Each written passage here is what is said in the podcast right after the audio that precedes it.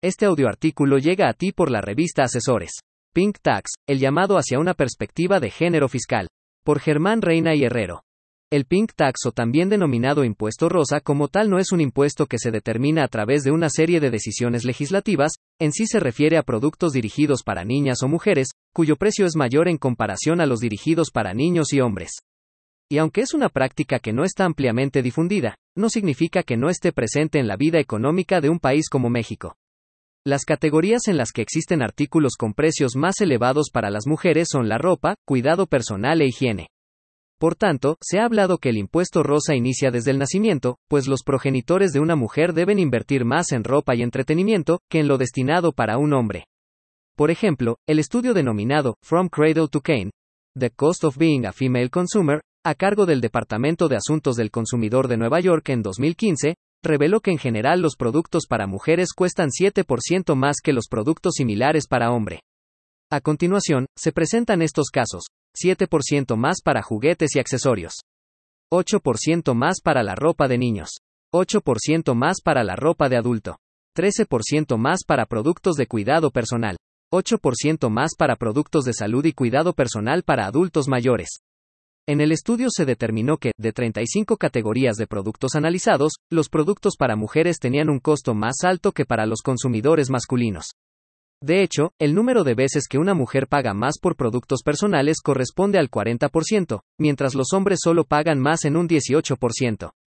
Esta situación ha generado la existencia de organizaciones que buscan combatir el impuesto rosa, tal es el caso del sitio AX de Pink Tax, una iniciativa en Internet que permite conocer el gasto que una mujer ha generado a lo largo de su vida.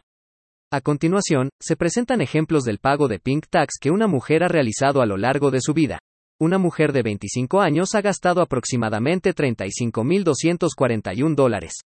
Una mujer de 33 años ha gastado aproximadamente 43.351 dólares. Una mujer de 42 años ha gastado aproximadamente 57.979 dólares. Una mujer de 52 años ha gastado aproximadamente 71.741 dólares. Asimismo, el Pink Tax también se paga en el comercio electrónico, no tanto por el canal de venta, sino por las marcas y mercadotecnia detrás de los productos y servicios. No obstante, en este contexto la oportunidad para contrarrestar este gravamen reside en comparar con mayor facilidad los precios de los mismos productos enfocados para mujeres que para hombres. La Biblioteca del Congreso Nacional de Chile, 2018, publicó el artículo Impuesto de Género, Gender Tax o Pink Tax, en el cual define que en el transcurso de vida de una mujer, el impacto financiero de estas diferencias de precios resulta significativo. Por ejemplo, hace referencia a un estudio que realizó el Estado de California en Estados Unidos en 1994, el cual analizó la diferencia de los servicios basados en el género y determinó que las mujeres sí pagaron un gravamen de género anual correspondiente a 1.351 dólares por los mismos servicios que los hombres. Este hallazgo, aunque no predice el impacto financiero anual de los precios de género para los bienes, sí indica que las mujeres realizan un gasto mayor en el transcurso de sus vidas para comprar productos similares a los hombres. A partir de esta situación, el Estado de California aprobó el denominado Gender Tax Repeal Act of 1995, hecho que lo convirtió en el primer estado en promulgar una legislación para proteger contra la discriminación de precios basada en el género.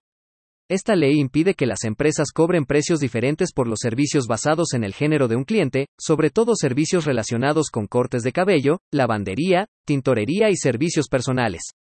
Sin embargo, no prevé las diferencias de precios con respecto a los productos. Ante esta situación, años más tarde en 2016 se presentó un proyecto de ley para reformar la legislación y prohibir las diferencias de precios sobre los productos con base al género. Actualmente, el procedimiento está en trámite. Las acciones que se han emprendido en Estados Unidos para contrarrestar el pink tax todavía no se han implementado en otros países, un caso que lo demuestra es el artículo que publicó el Huffington Post en 2018, sobre siete ejemplos sin sentido por los que una mujer paga más que un hombre, entre los productos que destacan están los cotonetes, kits de viaje para hoteles, calculadoras, soportes para el talón, cascos para andar en patineta, entre otros.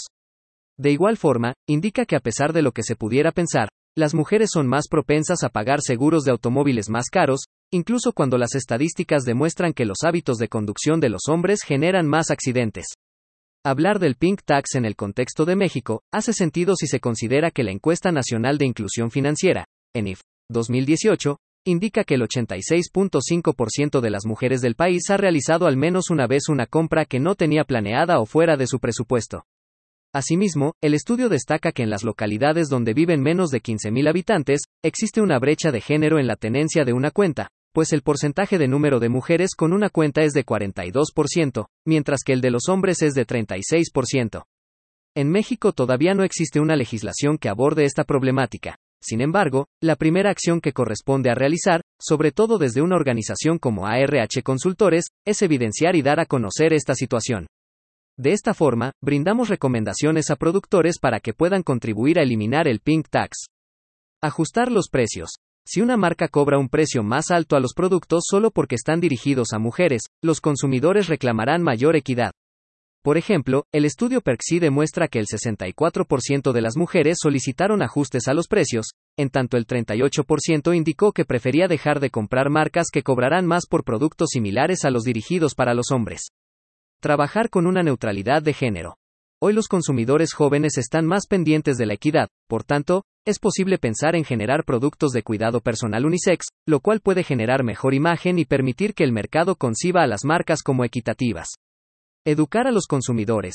Mientras más conocimiento posean los consumidores sobre el Pink Tax, estarán menos propensos a comprar productos con este impuesto. Por ejemplo, recomendamos seguir casos de éxito, como la antes citada iniciativa AX de Pink Tax, la cual posee una calculadora para conocer el monto de gravamen pagado por una mujer a lo largo de su vida. Hoy día en ARH Consultores estamos conscientes del papel que las mujeres desempeñan en la economía, las familias y en el desarrollo de un país, y es nuestra misión apoyarlas a crecer. Con nuestros servicios, colaboramos en equipo para identificar y contrarrestar los costos tanto en impuestos como en insumos que genera el Pink Tax, y así caminar para la construcción de una equidad de género fiscal.